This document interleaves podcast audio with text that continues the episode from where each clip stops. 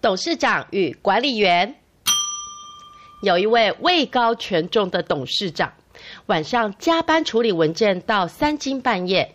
当他一个人慢慢的走出董事长办公室时，时间已经非常晚了。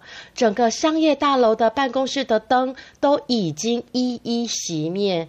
这时，董事长看到一个大门的管理员还在认真的注意着数百部监视器，认真的守守卫着。董事长靠过去观察了一分钟，发现在这无人的深夜里，这个管理员好认真、好尽责，目不管睛地注意着监视器上的一举一动。他那认真工作的样子令董事长真是满意，忍不住走过去拍拍他肩膀说：“兄弟，好好干！像你这样认真工作，总有一天你也可以像我一样当上大老板。”想不到这位管理员立刻站起身，感动得热泪盈眶，握紧董事长的手，鞠躬作揖说：“谢谢董事长，谢谢董事长，我也请您一定要好好干下去，因为啊，我以前其实也是一个董事长。”我们常听人说，要学习感同身受，换位思考。